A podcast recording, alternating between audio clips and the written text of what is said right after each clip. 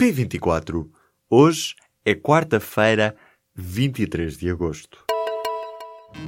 Apresentamos a nova gama de veículos híbridos plug-in. Uma tecnologia que veio para mudar o futuro. BMW iPerformance. A Comissão para a Cidadania e Igualdade de Género recomendou à Porta Editora que retire dos pontos de venda os livros com exercícios diferenciados para raparigas e rapazes. Os títulos tinham sido lançados no verão passado. Este organismo público diz que os cadernos diferenciados acentuam estereótipos de género.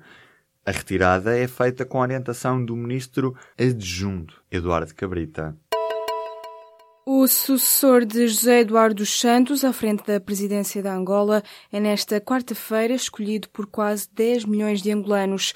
Pode ser o fim de uma era, mas pode não ser o início de uma era nova, como escreve a jornalista Rita Cisa no público.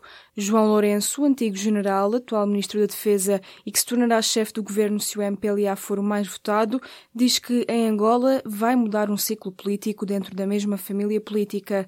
José Eduardo dos Santos cede o palco a João Lourenço, num país mergulhado numa profunda crise económica e casos de corrupção. Apesar de ser previsível que o MPLA vença as eleições, as poucas sondagens realizadas confirmam a tendência de queda do partido. Já na oposição, a UNITA e a Coligação Ampla de Salvação de Angola consolidam-se como forças em expansão. No grupo Empresa, para além da SIC, para já fica só seguro o Expresso. O grupo de Francisco Pinto Balsemão confirmou o início do processo de avaliação do futuro dos títulos da empresa. Durante esta quarta-feira, os diretores dos títulos de várias publicações do grupo estiveram reunidos com a administração, que lhes comunicou a intenção de fechar várias revistas. A Visão é um dos títulos que pode encerrar. No comunicado enviado às redações, Francisco Pinto Balsemão diz que a empresa procederá a um reposicionamento estratégico da sua atividade, o que implicará uma redução da exposição ao setor das revistas e um enfoque primordial nos componentes do audiovisual e do digital. No mesmo comunicado, o presidente do Conselho de Administração diz que iniciou um processo formal de avaliação do seu portfólio Fica assim aberta a possível venda da visão e de outros títulos a outras empresas ou então mesmo o fecho destas publicações. O presidente dos Estados Unidos ameaça paralisar o governo caso o Congresso norte-americano não aprove o financiamento para a construção do prometido muro na fronteira com o México. Donald Trump falava na noite desta terça-feira em Phoenix, onde também disse ser a principal vítima de Charlottesville, a cidade onde decorreu no último sábado a manifestação da extrema-direita. Trump culpa a imprensa pela interpretação das suas declarações sobre o caso e deu também a entender que vai avançar com um perdão presidencial ao xerife Joe Arpaio. Conhecido como o xerife mais duro da América, está atualmente detido e aguarda julgamento.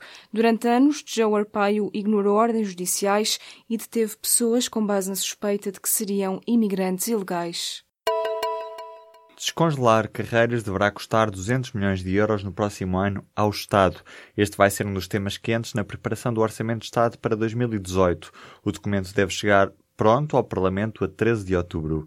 Já no Programa de Estabilidade, datado de abril, o Governo refere que, no caso do descongelamento gradual das carreiras, o aumento da despesa seria na ordem dos 200 milhões de euros.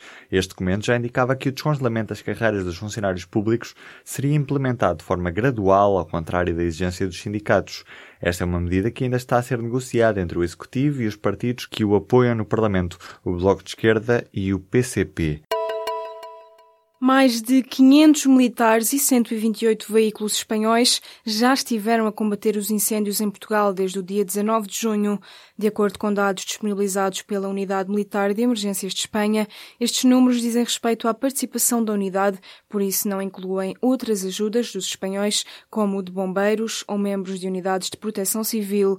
As intervenções desta unidade das Forças Armadas aconteceram nos incêndios em Pedrógão Grande, Guarda, Mação e Nisa. Os militares espanhóis estão atualmente em operações em curso em Vila do Rei. A participação da Unidade Militar de Emergências de Espanha foi a maior de sempre realizada em Portugal. A petrolífera estatal da Venezuela tem estado em negociações secretas com a maior petrolífera estatal russa desde o início deste ano. A informação foi avançada à agência Reuters por fontes próximas das negociações. Na prática, o governo venezuelano vira-se cada vez mais para a Rússia em busca de dinheiro e do crédito necessários à sua sobrevivência, como o pagamento de obrigações à importação de alimentos e medicamentos. Em troca, Caracas oferece a Moscovo valiosos ativos petrolíferos estatais. Desta forma, o governo Vladimir Putin usa a sua posição como credor de último recurso da Venezuela para obter mais controle sobre as reservas de crudo do país. A Venezuela tenta assim evitar o colapso económico e os violentos protestos nas ruas. O dinheiro russo tem sido crucial para evitar que o governo de Nicolás Maduro entre em incumprimento do serviço da dívida soberana ou que seja alvo de um golpe de Estado. A Santa Casa da Misericórdia de Lisboa paga há mais de 500 anos os funerais dos corpos não reclamados, segundo explica a Comissão de Assuntos Constitucionais, Direitos, Liberdades e Garantias. Por exemplo, a Irmandade de São Roque, pertencente à Misericórdia, realiza os funerais de cadáveres não reclamados. A porta-voz da Instituição de Solidariedade explica que o funeral é feito por uma empresa contratada e paga pela Misericórdia de Lisboa através de concurso público. No ano passado, a Santa Casa da Misericórdia realizou 426 funerais. Destes, 67 são de cadáveres que não foram reclamados. Os outros dizem respeito a situações em que as famílias não têm possibilidades económicas para pagar as cerimónias. Éder vai jogar na Rússia por empréstimo ao Lokomotiv de Moscovo um negócio até ao final da época, em que o futebolista chega por empréstimo dos franceses do Lille. Éder disse que vai tentar corresponder às expectativas dos adeptos na Rússia e em Portugal, e diz já ter falado com o médio português Manuel Fernandes, que joga na equipa russa. Na última temporada, Éder esteve em 37 jogos e marcou 7 golos. A lei protege os azulejos, mas há quem os continue a vender. Desde 2013 que em Lisboa é proibido demolir edifícios com fachadas revestidas a azulejos ou remover os pequenos mosaicos durante obras de reabilitação. Esta proibição acabou por se estender a todo o país, proposta pelo SOS Azulejo. Apesar da vitória, o projeto quer agora limitar e controlar a venda de azulejos antigos. Por exemplo, na Feira da Ladra, em Lisboa, há muitos anos que se vende este tipo de peças. 5 euros por cada azulejo é o preço praticado por quase todos os feirantes, que dizem que se não fossem os turistas já não se vendiam azulejos antigos. É também por causa desta procura por parte dos estrangeiros que continuam a ser roubados azulejos de muitas fachadas lisboetas.